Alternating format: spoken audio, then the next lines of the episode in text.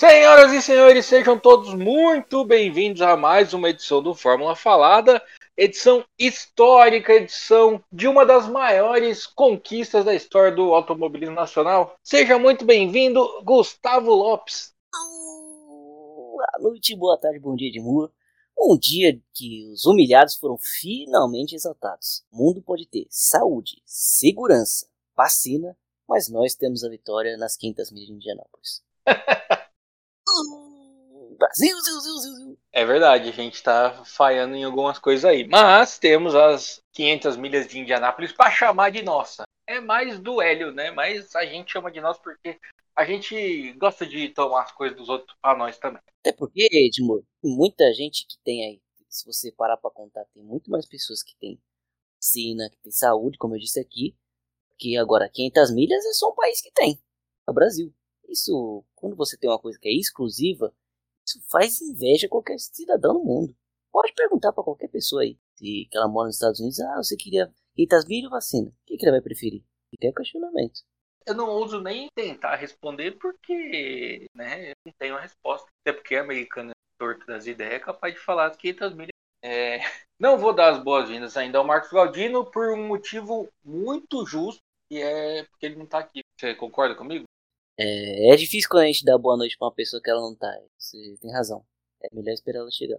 A gente até pode dar, porque ela não vai responder. O Galdino, ele tá num compromisso e esperamos que daqui a pouco ele consiga ficar com a gente. Enquanto isso, a gente vai falando mal dele. E como ele não tem escutado o programa, ele também não vai ficar sabendo. E a gente também não vai avisar, né? Não, imagina.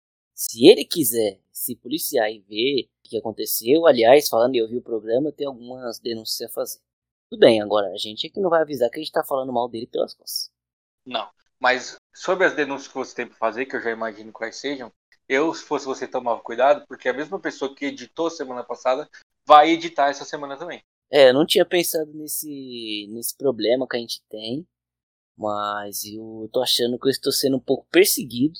Eu vi que minhas piadas não estão sendo muito bem aceitas, mas tudo bem, continuarei fazendo e vou continuar nessa investigação para ver o que está acontecendo nessa relação Gustavo e edição.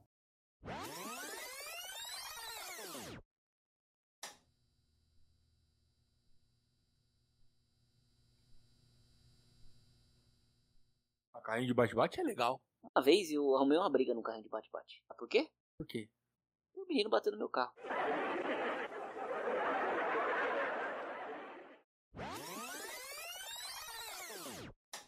E além do mais, é o seguinte, né? Vamos lembrar aqui que não foi nenhuma piada. O que você trouxe pra gente foi um depoimento verdadeiro, baseado somente em fatos reais.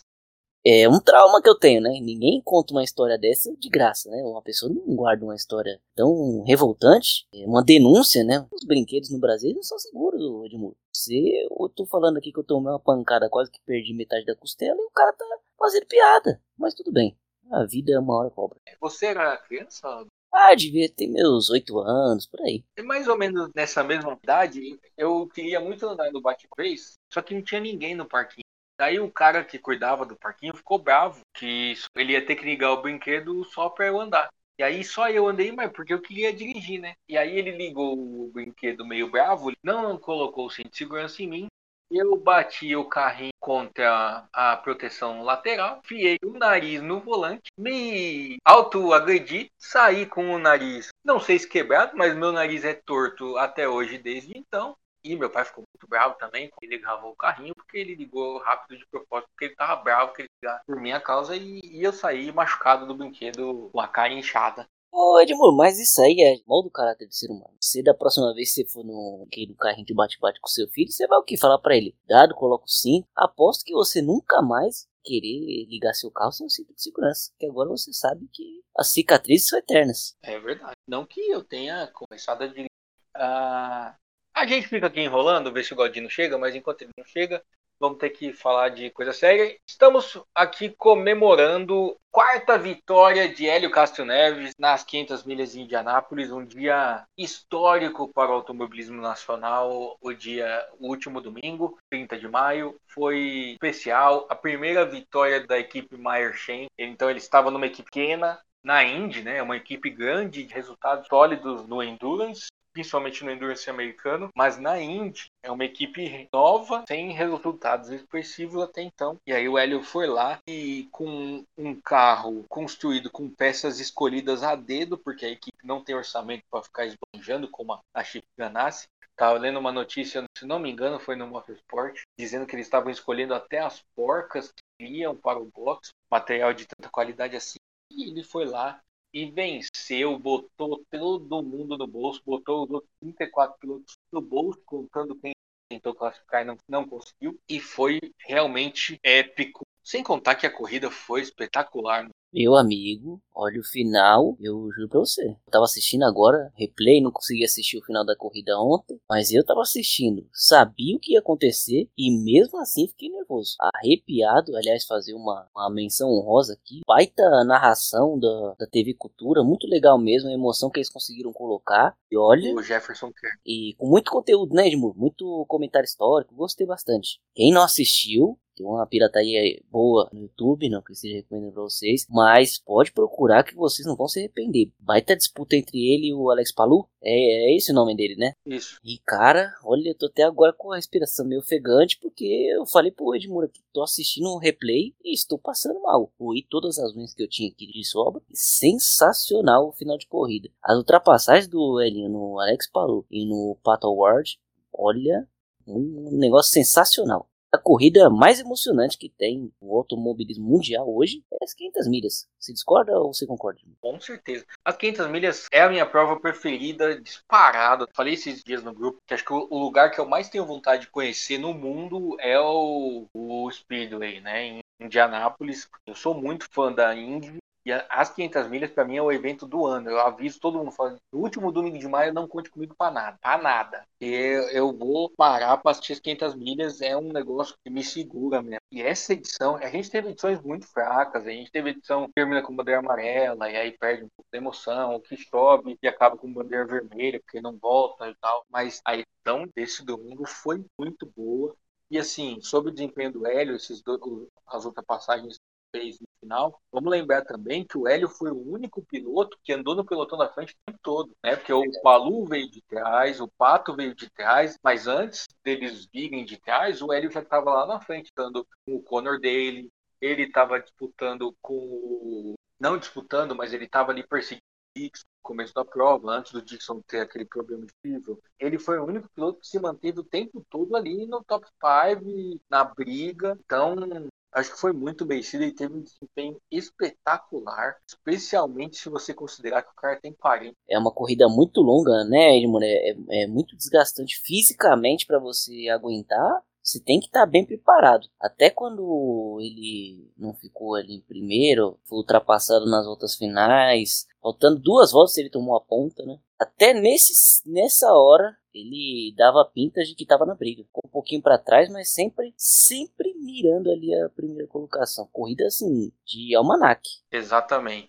Antes de continuar a análise aqui, vou dar finalmente as boas-vindas a Marcos Galdino. Hi guys, e aí pessoal? Acabei de chegar aqui, como estão todos por aí? Estamos todos felizes, né? Afinal de contas, uma baita vitória para o automobilismo nacional. Deixa eu avisar antes, Marcos, é que tentaram fazer eu falar mal de você, não deixei, fui contra. É por isso que eu confio em você, Gustavo. Eu sei que você jamais faria algo assim comigo, né? Em compensação, outras pessoas, eu já não posso dizer o mesmo. Acho que foi para você, Edmur. Se eu fosse você, eu ouvia o programa quando ele terminar. É, o pior é que eu só vou ouvir depois de estado, né? Depois que o programa for divulgado. Sugiro que você ouça. É, eu vou escutar, vou escutar. Toda semana vai ter corrida, né? Vou escutar até lá. Aí veremos. Não vai ter corrida no fim de semana? Acho que vai ter Baku, né? Baku, a próxima corrida. É. Baku é uma corrida tão boa que você pode escutar assistindo duas vezes. Não vai fazer falta. Baku é legal para jogar videogame, eu gosto. Estávamos aqui dizendo, vangloriando a conquista de Hélio Castro Neves, uma corrida impecável. Eu vou falar um negócio aqui. Eu não sou fã do, do Hélio. Não sou torcedor do Hélio, nunca fui. Eu sempre torci pro Tony Canan.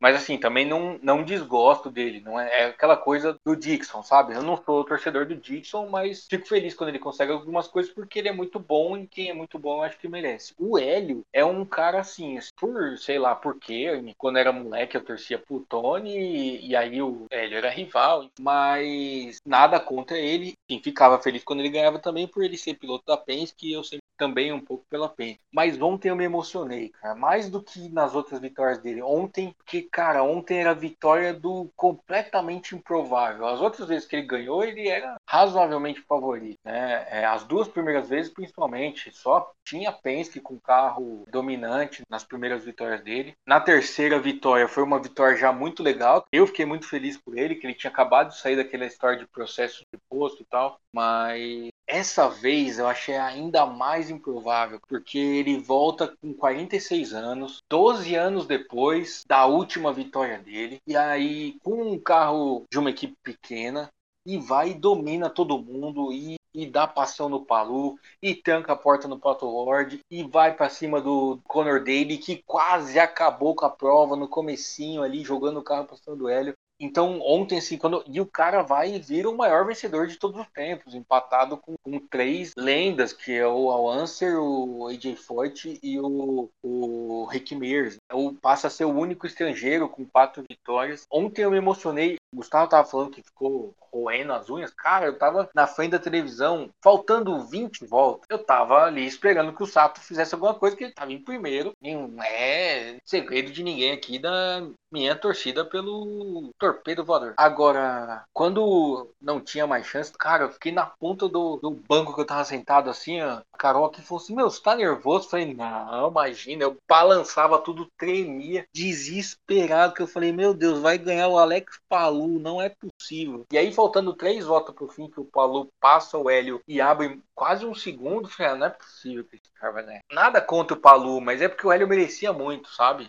Eu sei que você assistiu no replay, mas não dá um desespero quando o Palu passa ele e abre o Gustavo? Te falando que eu assisti com medo de o resultado mudar, mesmo sabendo o que ia acontecer, eu falava, não, não é possível que vai acontecer isso, agora já era, agora já era, mas mesmo assim, a gente, é porque a gente chega uma hora que a emoção toma conta da razão, né? Ainda mais você que tava vendo ali ao vivo, tava acompanhando tudo. Não tem como você se manter é, razoavelmente estável, né? A gente fica completamente instável. Mas mesmo nessa hora, parece que o Hélio sabia exatamente onde ele estava se metendo. Não sei se é por conta dos retardatários ali, era o Rosenqvist que, que tava na frente, né? Ele ficou, segurou um pouco. Não sei se por conta disso ou se foi uma questão de, de combustível, que é impressionante como em circuito oval essa administração de pneu combustível faz toda a diferença. Até isso você tem que levar em consideração. E enfim, não sei se por isso, mas até nessa hora o Hélio tava ali senhor das ações, sabendo até onde ele podia ir, até onde ele devia segurar. E quando ele deu aquela arrancada ali na,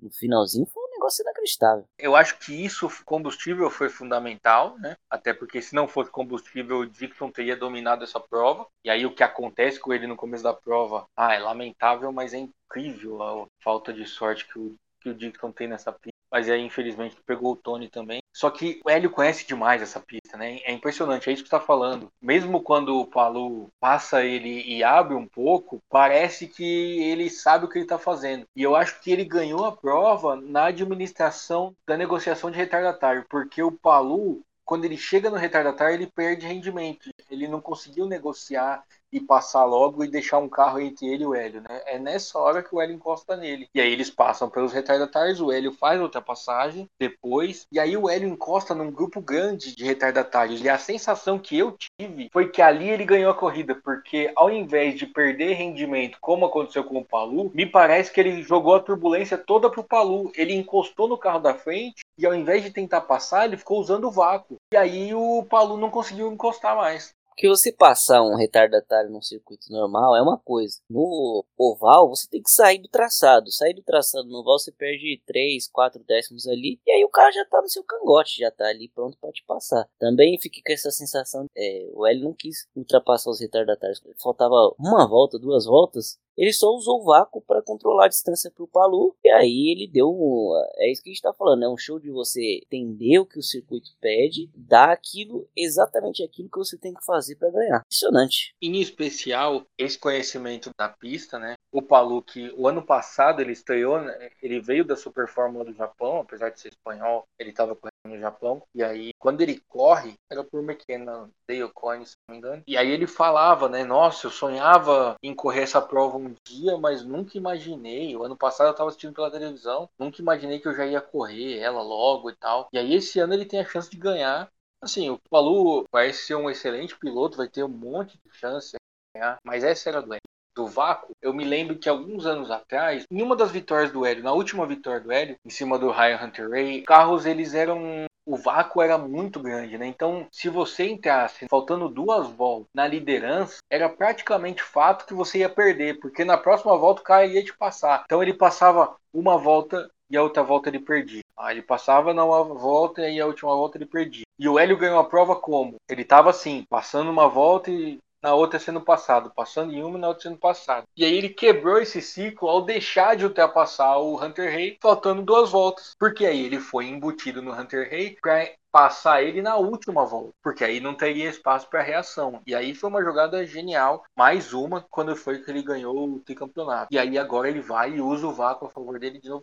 Olha, é, é incrível o conhecimento que esse cara tem dessa pista, a ligação que ele tem, é impressionante. Não tem categoria de monoposto, não tem uma corrida que não tenha a, o tamanho e a dimensão que tem a 500 milhas de Indianápolis, né? Ah, mas tem o Grande Prêmio de Mônaco. Para mim, Mônaco não chega nem perto porque é só uma coisa que é mais pro glamour do que pro esporte, né? Tava vendo nos stories do, da Indy no sábado, eles entrevistando alguns pilotos e perguntando qual a curva mais difícil, né? E eles é, falavam, ah, a curva 2 é mais difícil, mas depende do, do vento e depende de tal coisa, assim. Aí entra combustível, entra que são 500 milhas, que é muita coisa, entendeu? Um piloto ganhar é difícil, para o cara ganhar quatro vezes é mais difícil ainda. E para ele ganhar quatro vezes e não quer a quarta, com 46 anos de idade, já não é mais nenhum menino, é algo para mim que é totalmente espantoso, né? Eu gostava muito do Hélio né, no começo da carreira dele, uma época eu lembro, meados dos anos 2000, chegou a ter um boato do Hélio ir para Fórmula 1. Eu fiquei possesso por isso acontecer, eu torci muito para isso acontecer, infelizmente não aconteceu. Depois eu peguei mais assim, é, digamos assim, carinho pelo Tony Canaan, né?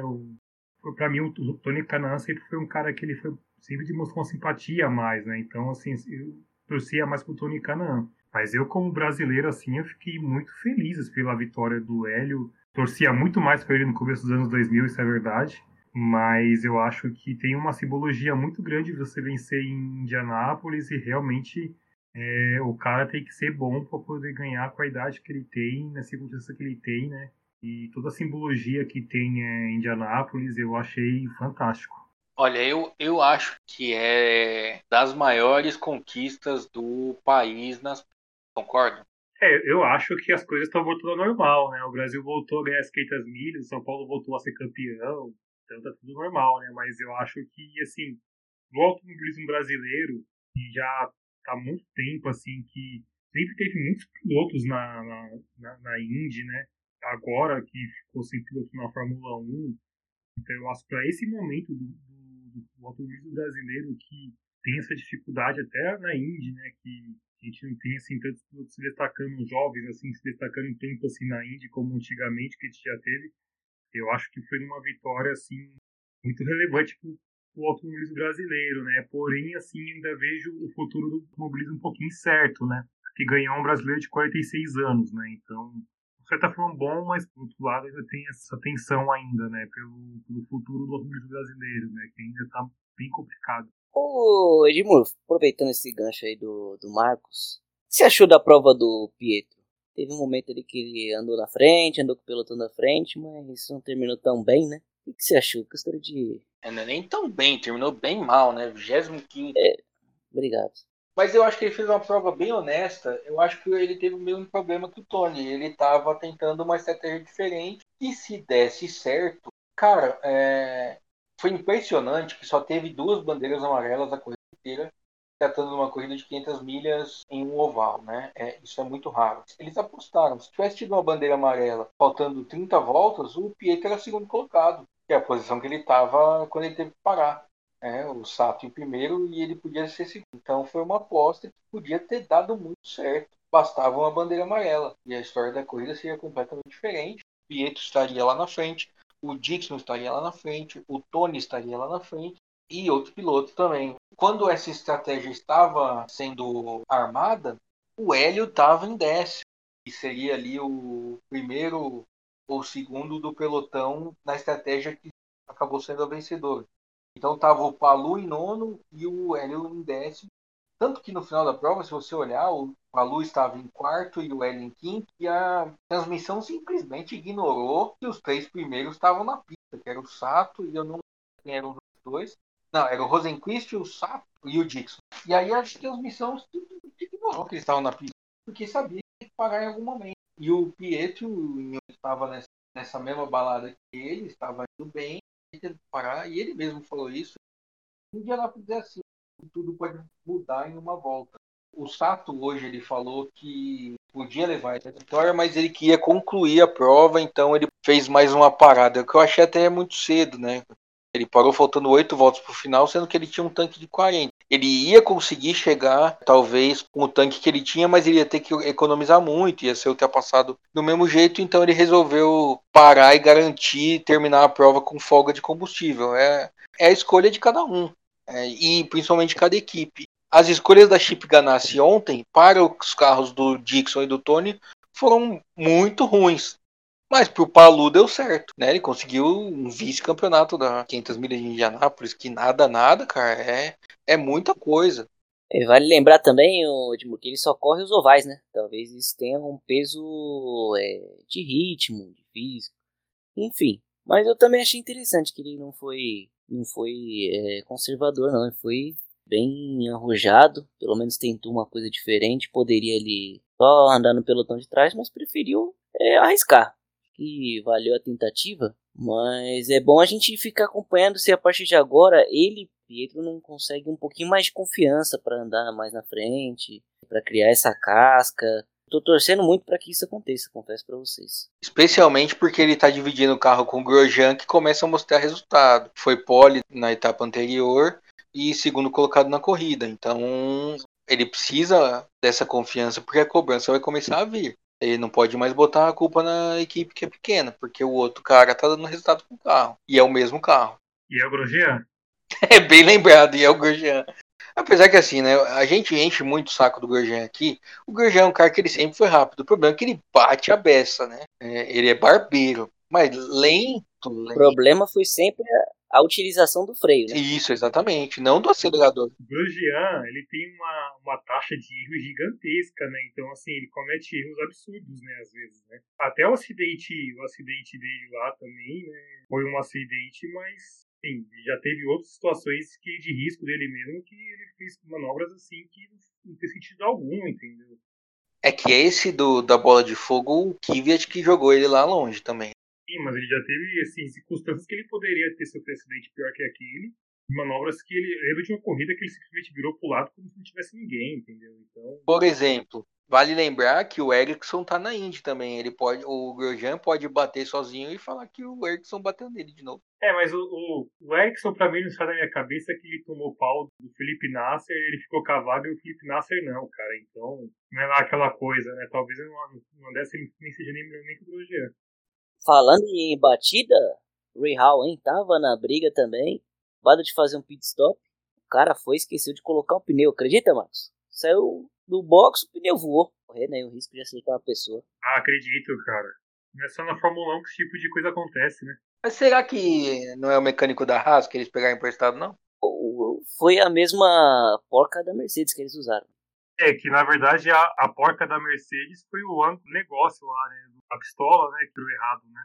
Se você prestar atenção, é o pneu esquerdo traseiro, que é o que a Haas gosta de deixar solto. Então talvez seja o mesmo mecânico. Mas deu dó, hein? Ele ficou desconsolado. E outra, cara, fico pensando aqui, pensa você está saindo do box a mais de 300 por hora, você olha no retrovisor, seu pneu tá indo embora. Pensa o desespero. Você fala, putz, cara, tem uma filha pequena, vou morrer hoje. Virou passageiro, né? Total. Se desse certo esse pit stop aí, ele ia sair na frente. É bom a gente lembrar, ele era o líder. Parou, ia voltar na frente, ou seja, ia ser mais um cara a brigar aí pela prova. E acabou que o pneu. É, mas também às vezes o pit stop dele foi tão rápido que não deu tempo de colocar o pneu, né? Então tem que ver isso aí também. É. E ainda tirou da briga o Conor dele também, que o pneu acertou.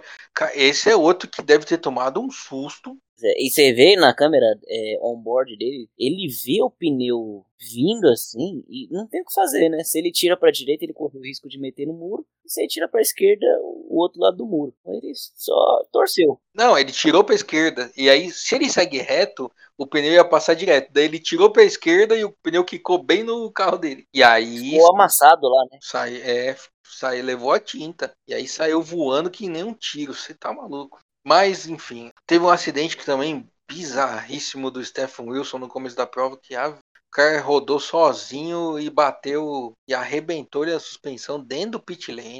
Não teve mais gente errando dentro do pit lane, né? O nosso glorioso Will Power, né? Pois é, sozinho. Impressionante, o carro ficou ao contrário. Nunca tinha visto isso na minha vida. Ele deu um 180 ali. Não, e é engraçado, acho que é do Stephen Wilson mesmo, que tem uma câmera que tá no box da Simona de Silvestre, ela se preparando, esperando o carro dela chegar, daí passa o Stephen Wilson de ré, assim, dentro do pit. Não, imagina o, o mecânico. O mecânico esperando ele, não chega, não chega, não chega, pessoal. Então, vamos ter que ir lá buscar. Eu falo, o quê? Acredito. Tem que dar aquele pinote até o final da, do pit lane pra ir buscar o bonitão que fez o favor de errar o caminho. Ou ao contrário. Tivesse no videogame, ia aparecer aquela telinha lá de caminho errado.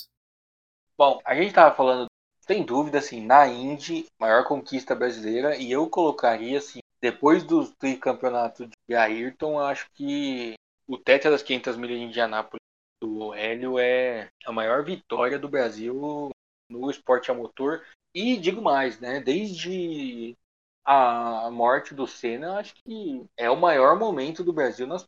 Vou, vou polemizar aqui. Posso. Vocês não me dão permissão para fazer uma pergunta extremamente polêmica? sempre. E o Castro Neves está para as 500 milhas, assim como Ayrton Senna está para Mônaco? Interrogação.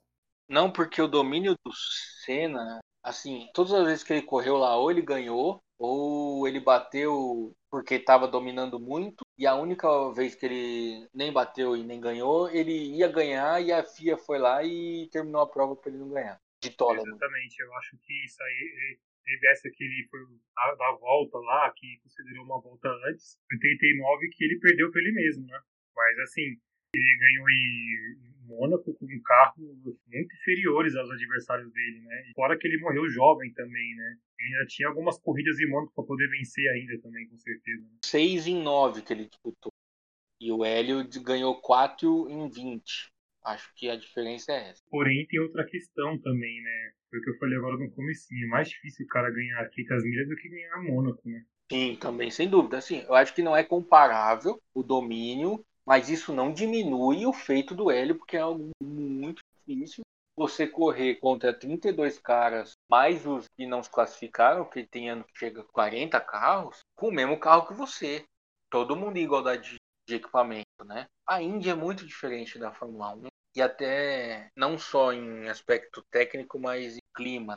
Se o Godinho não tiver mais nada para falar dessa comparação, eu queria fazer um comentário sobre eu acho que eu falei tudo, mas assim, só pra poder concluir o que eu tinha falado, pra mim eu nunca entendi muito bem, assim, vou falar a verdade, não quero causar polêmica, assim, as pessoas ficarem bravas comigo, tudo bem, é sua opinião, mas eu nunca entendi essa de tríplice coroa, porque Mônaco pra mim é um negócio tão esquisito, cara, porque é uma corrida que você não tem ultrapassagem, você tem que ganhar a corrida, é fundamental você largar em primeiro, e se você passar a primeira curva e não chover, você praticamente ganhou a corrida, entendeu? Eu não vejo aquele aquela coisa que tem nem 10% do que tem em Indianápolis, né? Então acho que, pô, os caras querem falar, ah, é a corrida tipo, mais louca da, da, da Fórmula 1 é em Monza, sei lá, eu até entendo, mas em Mônaco, assim, também é aquela coisa, sabe, mais de, de ser chique, ter pessoas ricas lá, sabe, de ter pessoas poderosas, todo aquele glamour do que realmente competição em si, né? Igual acontece em, em 500 milhas. É que é tríplice coroa desde lá de antigamente, quando não era assim, né? A Mônaco é, sempre foi apertado, mas antigamente tinha corrida.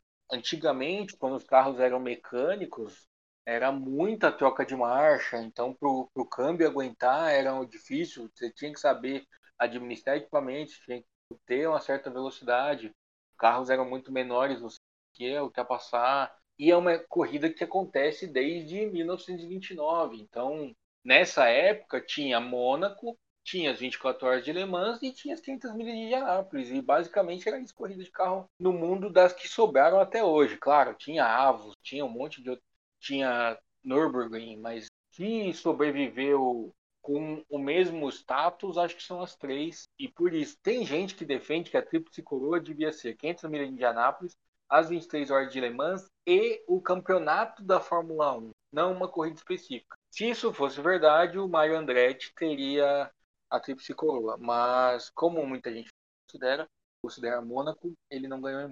Então, além do glamour, assim, hoje em dia Mônaco sobrevive do glamour da história, mas Mônaco já foi grande, né?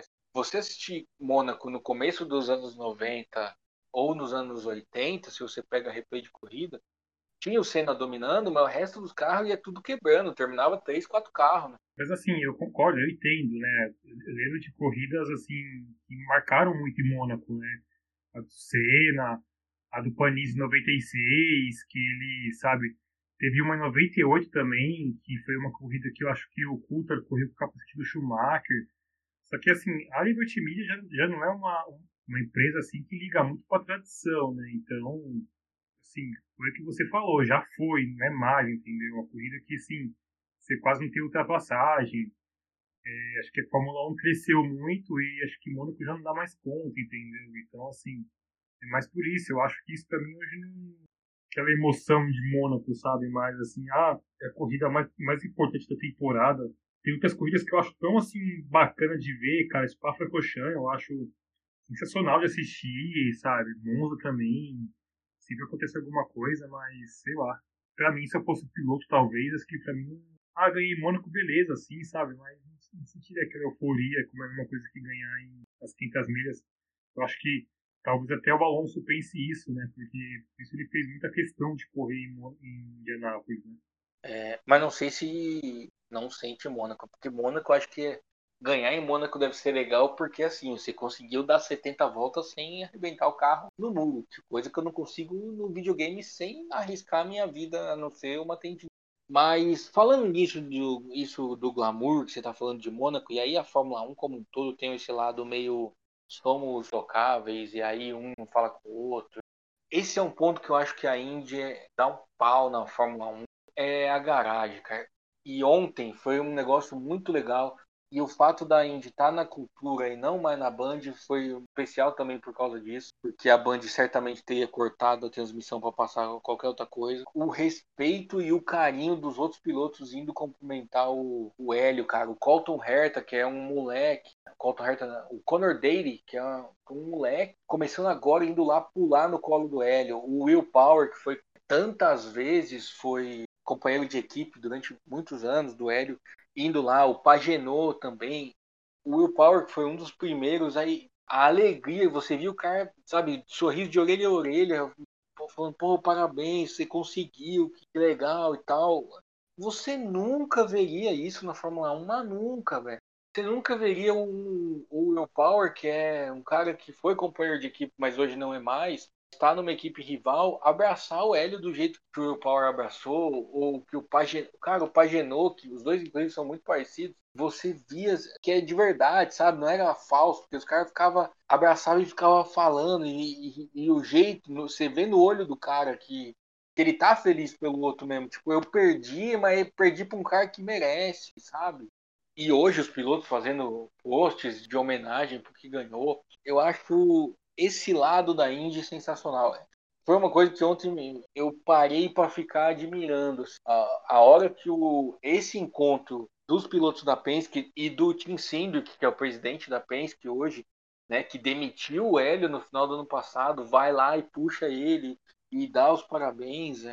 É uma coisa muito tocante na Indy. Na Fórmula 1, cara, é, é completamente oposto. Concordo com você. Só que eu vou acrescentar uma coisa que talvez você nem goste, que você vai ouvir, mas eu vou falar.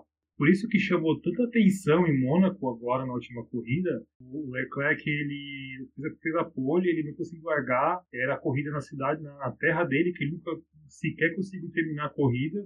E o que chamou muita atenção, depois da corrida foi uma coisa que inusitada, até por conta disso que você comentou, que é na hora do pódio ele ir lá no meio dos mecânicos e acompanhar o pódio do Sainz, né? Isso eu achei assim muito bacana do Leclerc, porque ele, não precisava fazer isso, porque na Fórmula 1 isso não existe mais, né? Só que eu tenho, acho que dois caras que eu acho que são muito diferencial ali na Fórmula 1, talvez três, na verdade, né? Que não tem essa, essa questão de, essa, de criar inimizade com os outros, sabe? São super assim, que, demonstram ter amizade, que brincam, que foi algo que eu realmente não lembro de ter visto na Fórmula 1 raras vezes, que é o Carlos Sainz, o Daniel Ricardo e o na, do Norris, né? Que, pô, você vê, eu achei muito bacana depois da corrida lá, o, Sainz ele para, aí o Norris vai, começa a brincar empurrando ele, sabe? É uma coisa que parecia assim, que demonstrou que os dois têm carinho um pelo outro, né? Ele tem um esse trio ali que eles meio que se pegam muito na zoeira, né? Que é o Ricardo também. Eu acho que esses pilotos eles, tá, eles dão uma diferença assim histórica na Fórmula 1 de ter essa coisa de, tipo, ah, o cara que tá aqui, já, ele não pode ser meu amigo, ele tem que ser meu inimigo, entendeu? Então, eu acho isso, assim, é, bacana. Até pelo que eu vi também esses dias, assistindo lá o Drive to Survivor, tem algumas coisas que, assim, eu acho muito louco na Fórmula 1, que é essa guerra psicológica que tem de você querer estabilizar outro piloto, entendeu? E até tava vendo um episódio agora do Bottas que ele tava comemorando a punição do Hamilton que ele ganhou, e o Toto Wolff faz um comentário que é o seguinte: ah, o Bottas ganhou, mas ele não quer saber que ele foi porque ele foi beneficiado, né? Ele quer saber que ele ganhou. Eu falei, realmente é o que eu tava pensando, né? Ele ficou muito feliz, mas ele, ele só superou o Hamilton porque ele foi beneficiado por, pelo, pelo regulamento, né? Então, muito esquisito isso na Fórmula 1 também, mas eu acho bacana que hoje mais, mais jovens eles consigam mudar esse ambiente frio da Fórmula 1 um pouco, né? É, mas vamos ver até onde vai também, né? A questão da Fórmula 1 é que eu nem acho que ela mudou tanto, porque a, a Fórmula 1 sempre foi feita de pequenos grupos. É, se você pega o Hamilton e o Vettel, eles se dão muito bem. É, hoje tem esses amigos aí, o Leclerc, o Lando Norris e, e, também tinha o Albon e o Russell. O Russell deu um afastado e o Albon saiu. É que eles correm desde jovem, né? Sim, mas não é uma coisa generalizada. Por exemplo, o Hamilton e o Rosberg eram melhores amigos a vida inteira, até cair na mesma equipe. E realmente isso, isso até caiu agora também no Netflix, né? eles abordaram isso, né? Algumas situações que, que eu achei até interessante quando no passado que realmente nem sabia que tinha acontecido, né? Por exemplo, do, do Rosberg, do, do Rosberg do, do, do, Bottas, ele, ele, na última corrida que teve na Rússia, realmente não sabia disso, né? É, ele, ele deu o vácuo pro Verstappen porque ele, ele não queria largar em segundo, ele queria largar em terceiro. Assim, ele assumiu que foi de propósito, entendeu? Então, é umas coisas assim que é, muito, que é bem loucas, né? Mas abordou isso também do Rosberg e do Hamilton, que eles eram muito amigos, muito amigos dois, da rivalidade que teve, assim, dos dois para quem acompanhou lá em 2016, realmente hoje eles praticamente não têm amizade nenhuma, não foi destruída a amizade deles, né? Que eu conheço o Bob desde mais ou menos meus 13, 14, 15 anos também, entendeu? É uma coisa que não consigo pensar, você ser amigo de uma pessoa tanto tempo assim, e você acaba simplesmente não sendo mais amigo daquela pessoa, né? Por conta de, de algumas coisas. Eu acho isso muito louco. É, depois de você ouvir o começo do programa que você não tava, talvez você repense. Amor de ideia. Mas foi praticamente uma declaração de amor que você fez, Galdinho. Muito bonito. Tô arrependido das palavras do começo do programa. Agora fiquei preocupado. não, é, a gente tava. A gente não, a gente não falou mal de você, não. A gente só falou que a gente ia falar, mas você chegou e não deu tempo.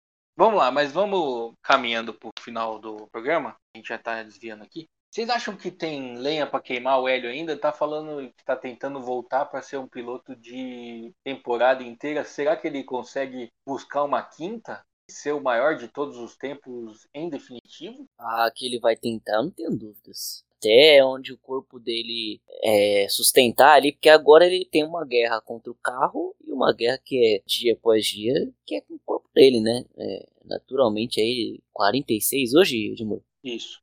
Ela vai passar aí um bom tempo com dor no corpo. Então, você sabe que uma coisa que eu nunca entendi, como que alguns pilotos na Indy são tão longevos e na Fórmula 1 não existe isso? Porque o carro da Indy ele não é mais fácil de guiar do que um Fórmula 1.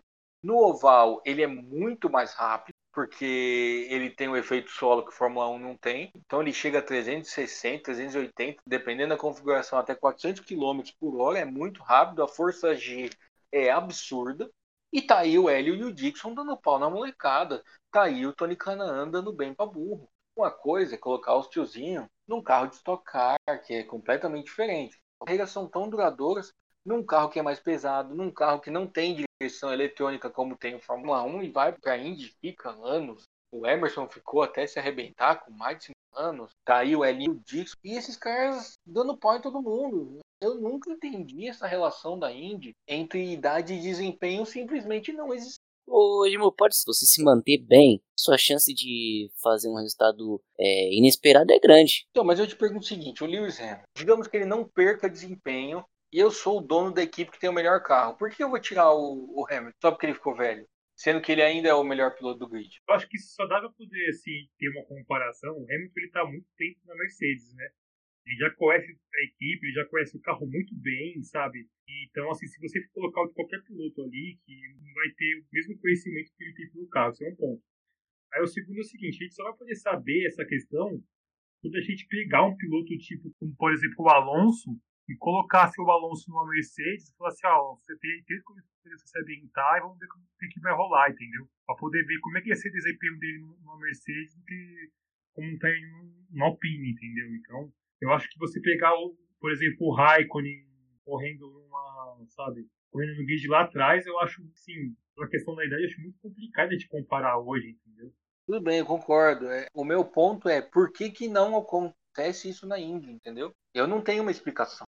A gente tem que considerar que não tem uma diferença dos carros da Indy não são tão grandes como a da Fórmula 1, entendeu? É, na Indy não acontece do cara ganhar com quase um minuto de diferença pelo segundo colocado, igual acontece aqui na Fórmula 1. E assim, a gente tem um número de equipes menores e, e a Fórmula 1 ela tem uma concorrência sobre as vagas, essas 20 vagas, muito maior do que tem na Indy, entendeu? Então, eu acho que muitas vezes o cara tem a questão da idade, o cara ele vai, dificilmente ele vai escolher um cara com uma certa idade para poder pegar o carro dele. Eu acho que, por exemplo, o, Raikkonen e o, e o Alonso, eles estão ali porque eles já foram campeão mundial, entendeu? Até o Vettel, porque se eles tivessem conquistado nem nada, já teria saído há muito tempo, entendeu? Pois é, não, é justamente isso que eu acho esquisito. O... Você não assistiu a corrida, né, Galdino? Não, não assisti a corrida infelizmente. Eu vou tentar assistir ainda, mas eu não consegui. Não, ah, vale a pena assistir. Vamos votar nós então, Gustavo.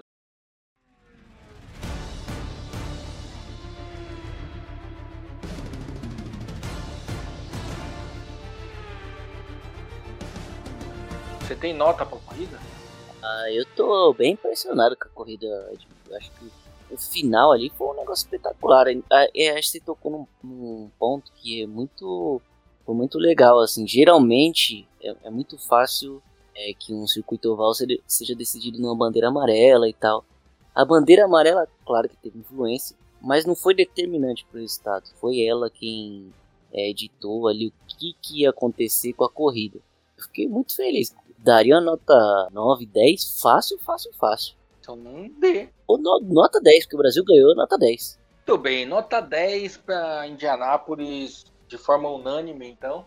Eu não vou perguntar piloto do dia porque eu acho uma sacanagem. Tem como não ser o Hélio? Pois eu acho bom perguntar, porque quanto mais a gente fazer sucesso para o Brasil tão humilhado eh, ultimamente, é melhor. O meu piloto do dia vai para Hélio Cassinés. Muito bem, mais uma unanimidade. Piloto do dia não tem como ser outro. Que tomou um Nesquik ali no final. Você viu? Um Nesquikzinho é bom. De morango ali, se levantar, fazer, é bom. Uma pena que o preço tá um pouquinho salgado. Mas você viu que a tradição é o vencedor da Indy tomar o leite, ele deu um golinho no leite normal e depois meter um Nesquik no leite dele para ficar rosa, porque ele tava de carro rosa e aí ficou legal. Pintou tudo de rosa depois que saiu jogando, derramando leite com Nesquik em todo mundo, mas assim é legal. Você tem um prêmio Grosjean, Grosjean que está na Indy, mas não correu, ele está isento de ser premiado hoje? Ah, eu acho que uma rodada no boxe fica difícil de defender, né? É, né? É complicado a gente passar pano. Você entrar no boxe, diminuindo a velocidade e virar o carro contrário, é complicado. Os queridos Will Power, Will Power, né? É, o Will Power e o... o Will Power e o Stephen Wilson fizeram a mesma coisa. O Stephen Wilson deu mais mal porque ele acertou o mas do Stephen Wilson a gente já não espera muita coisa. O Will Power é um campeão das 500 milhas e um campeão da Indy, é o quarto maior vencedor da história da Indy. E aí a gente espera um pouco mais dele. Então, meu querido Will Power, prêmio Grosjean pra você. E, e não só, o cara quase não se classificou, se classificou em penúltimo. É, antes da pro- prova já tava fazendo besteira. Foi um fim de semana pro. Depois ele até terminou ali 10 primeiros na questão da estratégia, mas só assim também, porque o fim de semana pavoroso do seu Wilpon. A gente tava falando de corrida boa e de assistir depois, vou fazer, deixar uma sugestão para quem está nos ouvindo, para vocês dois também. Tem um campeonato de base do automobilismo europeu que chama Eurofórmula. Coincidentemente, quem está dominando são dois pilotos americanos. Mas, na semana retrasada, teve uma corrida em Paul Ricard. Acreditem, Paul Ricard, aquele circuito de Paul Ricard, na França. São três corridas por fim de semana. Quem puder, no YouTube tem, e não é pirataria, é o canal oficial da Eurofórmula, tem todas as corridas do ano lá. Procurem a corrida 3 do circuito de Paul Ricard. Foi uma das corridas mais sensacionais que eu vi na minha vida. Durante mais da metade das voltas, os três primeiros trocando tinta e brigando pela posição, até chegar a um ponto de que eles estavam brigando tanto que o quarto, quinto e o sexto encostam e entram na briga também. Foi uma corrida espetacular vale a pena assistir. Se você tiver meia horinha sobrando no teu dia, é meia hora. Procurem a corrida 3 de Paul Ricard na Eurofórmula, que foi assim, sensacional. Não estou mentindo, foi uma das melhores corridas que eu assisti na minha vida. Você nem ganhou pra fazer essa propaganda, né? Ao contrário, eu perdi meia hora e ainda tomei uns tapas, porque eu fico assim. Eu sou meio freak de corrida, né? Eu fico o dia inteiro, enquanto eu tô não muito ocupado, eu boto uma corrida que aconteceu no fim de semana e vou assistindo dessas que tem oficial no YouTube e algumas que tem não oficial também. Eu assisti a Extreme Race, né? Que foi no Senegal, etapa do Senegal, se não me engano. Que são aqueles carros elétricos, como se fosse rally, né? E eu achei, até que a gente estava comentando do Rosberg e do Hamilton, tem a equipe lá X44 do Hamilton, né? A equipe do Rosberg, que agora esqueci o nome, e a do Button também, né? Que chegaram na final. Aí foi muito assim, negócio inexplicável, cara. Inexplicável que tem lá a semifinal, né? A final. E foi pra final ali essas três equipes, não lembro qual foi a outra que tava lá, mas enfim. É, quando chegou nas dunas ali, o carro do Rosberg, da equipe do Rosberg, com o carro da equipe do Hamilton, eles se pegaram e o, e o carro da X44 do Hamilton acabou saindo da final e saindo da corrida. Até quando eles não estão lá, que tá um nome um negócio tipo. E o Rosberg, ao contrário do Hamilton, ele vai pra corrida, né? Fica lá e tal. O Hamilton não vai, obviamente, porque ele tem outros compromissos, mas realmente é, é bem legal essa corrida. Eu, eu não assisti esse fim de semana, é, espero conseguir assistir daqui a alguns dias, mas eu assisti na outra etapa que teve, que na Arábia Saudita, foi bem legal. Né? O Button, além de dono de piloto, do, de dono de carro, ele é o piloto também do carro dele, né? Mas tem nomes bem legais, é um Rallycross com carro elétrico, que tem o Rosberg e é o Tom Christopher, se não me engano, o piloto do Rosberg, o piloto do Lewis Hamilton, já não lembro mais quem é, mas tem o Carlos Sainz, pai do Sainz da Ferrari, e tem uns caras bons de rally. É, porque ontem que eu vi, pelo menos, a, era, é, cada equipe era uma moça e um cara. Na, Sim. Eles É a revezavam. né?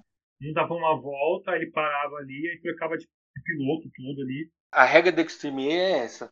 Cada um dá uma volta e a equipe tem que ser obrigatoriamente formada por um piloto e uma pilota. Teve uma semifinal que a menina, que a menina pegou o carro lá, cara. Ela praticamente ela acabou com, com a semifinal na primeira volta, porque ela tem uma, uma vantagem que era gigantesca, assim, foi de minuto, eu acho, né? O, o cara tava saindo do box poder dar a segunda volta, o, o segundo já tava chegando no box, né, cara? Então, para poder fazer a troca do piloto. Não, é Ex- Extreme é um campeonato que vai, vai ser bem legal mesmo. É isso. Vamos caminhando para o fim. Essa é uma edição muito especial. Acho que deu para ficar claro que a gente está muito feliz com a vitória do Hélio Castro Neves. Esperamos que isso traga um maior interesse para o automobilismo nacional. Para ser bem sincero, não tenho muita esperança de que isso vai acontecer, mas quem sabe, né? Pelo menos se aumentar a audiência já é uma coisa que é benéfica porque aumenta o interesse e aí faz, quem sabe, as autoridades desse país, principalmente da, ligadas ao automobilismo, começar a investir de verdade, né? Criar campeonato de base, criar estrutura, porque se não for assim, não vai voltar para a Fórmula 1 e a gente não vai voltar para a Indy sem ser com os dois tios, com gente que realmente tem a chance de aparecer, de crescer e de vencer. Antes de encerrar, eu queria fazer uma coisa aqui que eu não gosto de fazer em público. Eu vou abrir uma exceção e mandar um abraço pro Sir Lewis Hamilton, que hoje nos deixou muito feliz também nesse podcast, não é não? Eu tava esperando a despedida para falar isso. Comentei algumas edições passadas, assim, nunca gostei quando o cara ganha muita coisa, né? Quando o Schumacher ele ganhava aqueles vários títulos seguidos na Ferrari, torcia muito para ele perder uma hora. A mesma coisa eu torci pro Vettel, nada contra eles assim, mas eu acho que, sei lá, torcia pra alguém ganhar. Mas esse ano, quando surgiu a possibilidade do Verstappen de bater o Hamilton, eu não sei porque, eu até comentei aqui, eu continuo torcendo pro Hamilton, cara. E eu tava torcendo pra ele antes de, do que ele postou hoje, tô torcendo a mais. E eu acho o Hamilton um cara, um piloto muito além do que ele é. Ele é enorme porque ele é um cara muito grande fora das pistas, como ele se posiciona. E Hamilton, se eu pudesse falar uma coisa pra ele, eu faria o seguinte: Hamilton, em 2008, eu torci pro errado, peço desculpas. Ô, louco! Caraca, essa foi a frase mais polêmica desse podcast. Não, e conhecendo o Galdino desde antes de 2008, eu, eu. Caramba, cara. Sensacional. Não, mas assim, eu vou ser sincero aqui, eu vou tirar um espaço aqui, um minuto aqui para poder só poder fazer um desabafo. A gente vai caminhar para 500 mil mortes. A gente não teve vacina, a gente teve pessoas que, que conhecidas, não conhecidas, que poderiam ter sido vacinadas e não tiver essa oportunidade. Para mim, isso é um deboche e, assim, essa questão da Copa América que está vindo para o Brasil é um deboche com cada um de nós. Então, assim, a gente está vendo pessoas de fora chegando numa situação que muita gente não chega aqui no Brasil. O deboche com a vida das pessoas. Então, tem certos tipos de pessoas que eu deixei de admirar que eu admiro muito mais hoje. E, então, assim, fica aqui o meu sentimento de revolta e que eu tô realmente hoje muito puto com um deboche que a gente tá vivendo nesse país, que é algo bizarro e inacreditável. E era isso. É. Gustavo, tem algo para dizer? que o Marcos falou. É por isso que a gente faz esse podcast com tanta leveza para ver se para quem vai nos escutar e pra gente também é o momento de tirar um pouco a cabeça de tudo que tá acontecendo e conversar com os amigos que se tornou uma, um fato raro, né? Falar com as pessoas e, enfim, o podcast também tem essa, como é que fala? Esse serviço público.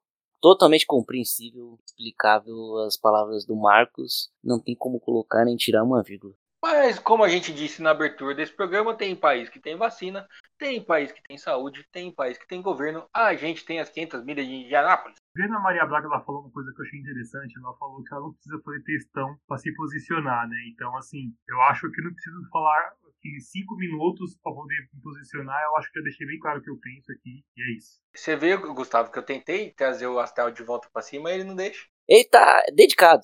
Aliás, Ana Maria, uns negocinhos de manhã aí que é sacanagem. Às vezes você tá trabalhando de manhã, não tomou café, ela faz uns pratinhos aí que deixa você meio triste pro resto do dia. Que você fica imaginando que você não tem nem um almocinho pra fazer depois. Exatamente, ainda mais que a gente tá vivendo no Brasil.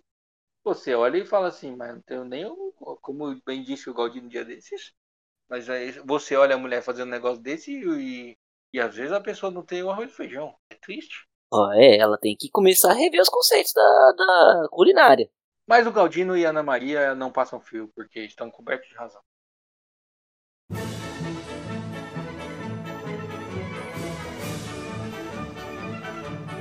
Vamos tentar terminar nosso hotel aqui. Semana que vem tem Grande Prêmio de Baku, que é um grande prêmio que o Galdino gosta de guiar. E o Gustavo já falou que ele gosta de ficar vendo o castelo. Sei lá eu o que tem na água do Gustavo e que eu não me lembro de ter conseguido assistir uma corrida sem dormir. Então todo mundo tá fazendo o que gosta, porque eu gosto de dormir pra caramba também. Então não tem problema. E aí a gente vai estar de volta semana que vem então com o Grande Prêmio de Baku e outras corridas que deve ter aí que eu também sei, já estou perdido. Que foi um fim de semana de muita comemoração. Fiquei embriagado comemorando que o Hélio Castro Neves venceu as 500 milhas de Indianápolis. E se ele não tivesse vencido, eu ia ficar do mesmo jeito, mas até quando vai durar a comemoração, Gustavo? Semana que vem a gente já vai estar bravo de novo com a Fórmula 1? Vai, mas eu ainda não me embriaguei o suficiente para comemorar a vitória. Pretendo continuar aí a semana me embriagando. Se chega atrasado no trabalho, alguma coisinha, o pessoal já sabe o que, que aconteceu. Também é justificável. É home office. Exatamente, mas, mas dá para justificar, né?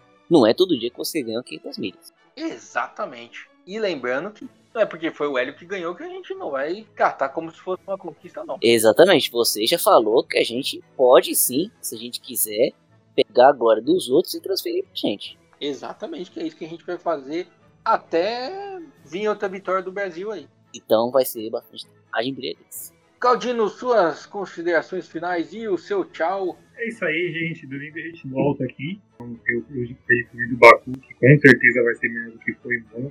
E esperamos aí que todos fiquem bem, se protejam. Vamos lá, vamos enfrentar o nosso 7x1 diário. É, você não fica prometendo as coisas, não. Depois da zica a prova é ruim, as pessoas vão te cobrar. Ah, mas assim, é difícil. Porque, mano, meu Deus do céu, cara. Nunca duvide da capacidade da Fórmula 1 de fazer uma corrida ruim. Tem algo que a gente aprendeu aqui em três anos, é isso. Isso é verdade. Gustavo, suas considerações finais e o seu tchau. Uma boa semana para você que está nos escutando parabéns, você é um grande vencedor.